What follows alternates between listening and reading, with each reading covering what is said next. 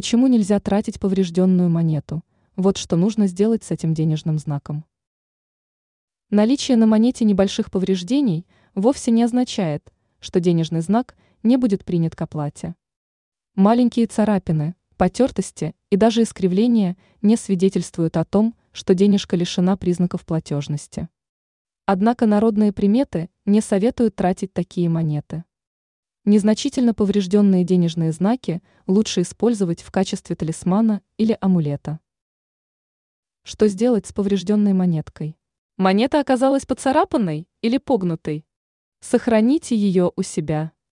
Согласно поверьям, такая денежка может привлечь в жизнь своего владельца удачу и счастье. Считается, что использование поврежденной монетки в качестве талисмана повышает шансы на богатство. Кроме того, подобный денежный знак может обеспечить человеку защиту от сглаза и порчи. Денежка способна принять на себя удар. Но для того, чтобы амулет действительно оказался эффективным, его нужно хранить в определенном месте и так, чтобы монетку больше никто не видел. Идеальное место для хранения такого талисмана – отделение кошелька – которое почти всегда остается закрытым.